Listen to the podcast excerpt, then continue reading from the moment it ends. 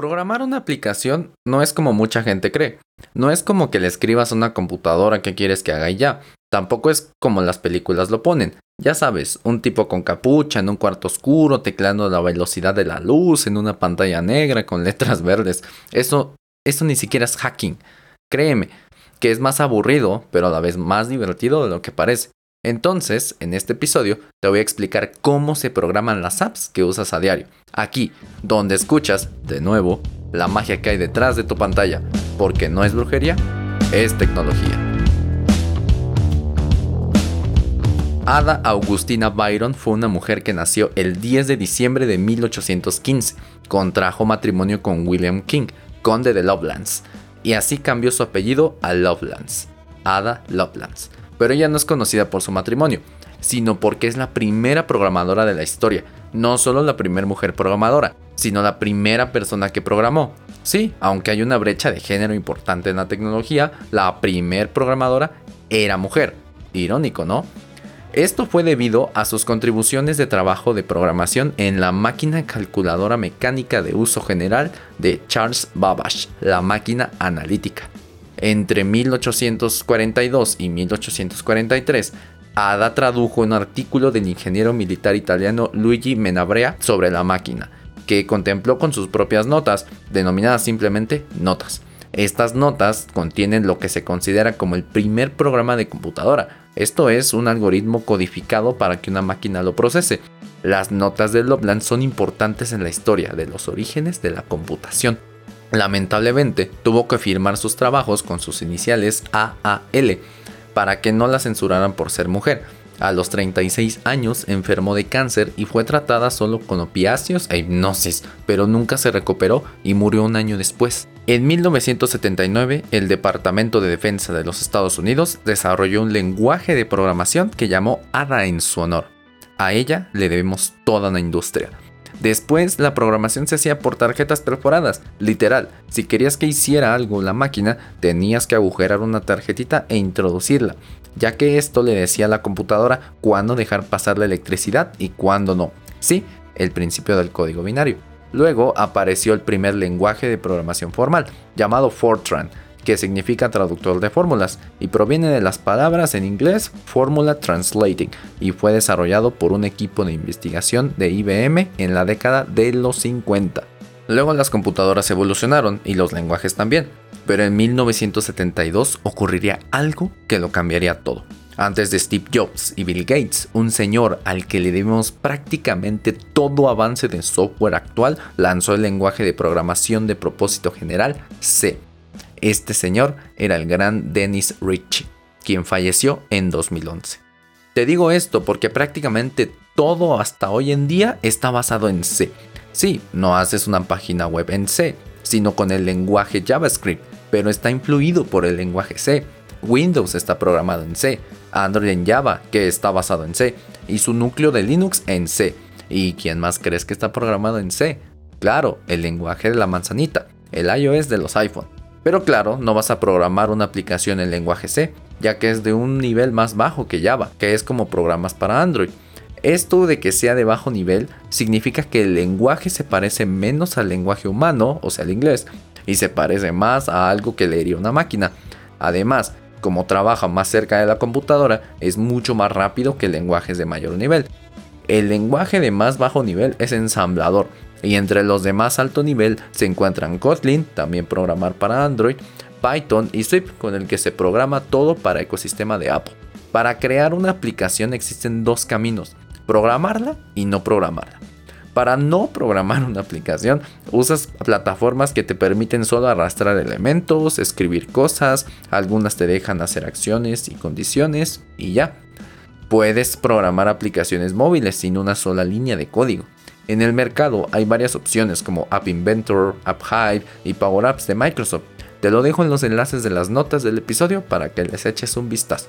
Claro, la ventaja de estas herramientas es que para hacer una app está al alcance de más personas y no necesitas pasar por el camino de un desarrollador. La desventaja es que sus funcionalidades son muy limitadas en comparación con programar una app. También en muchas ocasiones no quedan tan bonitas como las hechas a garrita así que tendrás que evaluar muy bien si usas esta opción. El otro camino es programar o codificar la aplicación. Aquí existen otros dos caminos, multiplataforma o nativa.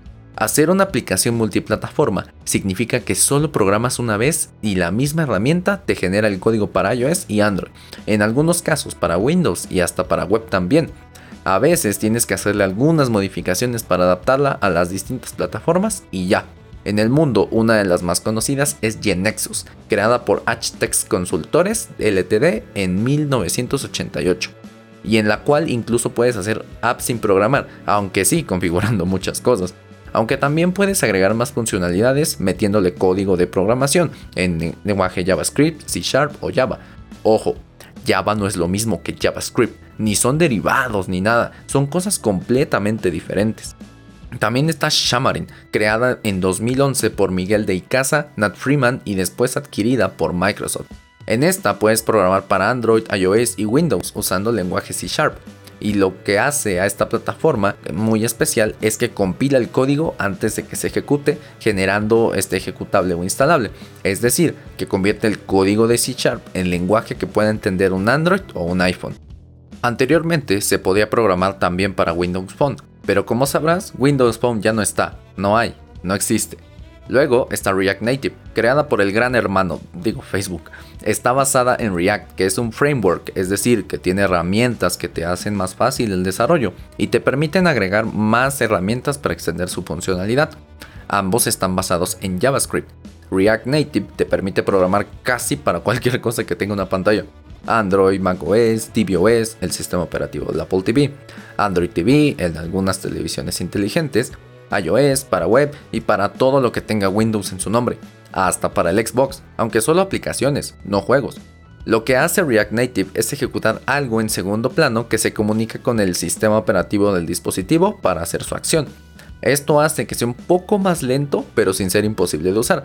De hecho, hay muy buenas apps hechas en React. Además está Ionic, creado por Matt Lynch, Ben Sperry y Adam Bradley en Driftico en 2013. Este funciona a base de JavaScript y actualmente puedes elegir si quieres trabajar con frameworks diferentes, algo muy bueno para los desarrolladores web. Además, permite crear aplicaciones web progresivas, es decir, que se instalan, por así decirlo, en el celular, dando algunas funcionalidades offline, y de ahí puedes hacer apps para computadoras y móviles. Sufre también de ese pequeño bajón de rendimiento como React Native o Flutter. Y hablando de Flutter, ese fue lanzado en 2015 y es la propuesta de la gran G, o sea de Google. En esta plataforma programas en un lenguaje llamado Dart, el cual es de Google y es muy similar a JavaScript. De hecho, fue creado para reemplazar a JavaScript. Ellos dicen que no, que es ofrecer una alternativa más moderna, pero esa es una forma bonita de decir reemplazar. Flutter ha cobrado mucha popularidad en los últimos años porque ha demostrado que en él se pueden hacer aplicaciones multiplataformas muy muy bonitas. En este también puedes programar para el sistema de Google Fuchsia, que se rumorea es el futuro reemplazo de Android y todos los sistemas de Google. Todas estas herramientas tienen dos cosas en común. Primero, que los links para conocer más te los dejo en las notas del episodio.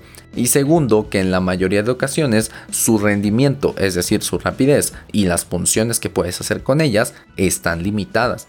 Claro, puedes hacer un buen de cosas, pero generalmente no puedes usar todo lo que el celular te da. Para ello está el desarrollo nativo de aplicaciones. El desarrollo nativo es usar las herramientas nativas de los sistemas operativos para programar en ellos, por eso se llama nativo. O sea, es usar lo que la misma Apple o Google te dan para programar en iOS y Android respectivamente. En estas puedes usar todo lo que ellos te permiten. Tienes prácticamente todo el celular y sus funciones a tu disposición. Tienes un mejor rendimiento, si sabes programar bien, claro. Y tienes muchas más posibilidades. No obstante, tienes que programar dos veces y con dos lenguajes diferentes y usar herramientas diferentes. Para Android se usa Android Studio que es un programa para programar programas para Android. Este lo provee la misma Google y tiene muchas funcionalidades. Puedes ver el rendimiento del teléfono en tiempo real, puedes diseñar la interfaz, o sea, cómo se va a ver. Puedes ponerle la lógica de programación, tienes emuladores por si no tienes un teléfono Android o por si quieres probarlo en un tamaño de pantalla distinto. Puedes conectarle tu teléfono Android para probar tus apps ahí y muchas cosas más. Claro, Para programar en Android Studio, te aclaro que sí necesitas una computadora algo poderosa, no una gamer gama alta, pero sí con por lo menos 8 de RAM, porque esta es una herramienta que consume muchos recursos, en especial en Windows, ya que la experiencia mejora muchísimo si programas Android desde Linux o incluso Mac. Para programar en Android puedes usar C++, que es como el hijo con más funcionalidades de C, pero los más usados son Java y Kotlin. Java es un lenguaje veterano, creado por Oracle en 1996, y es de los más usados del mundo.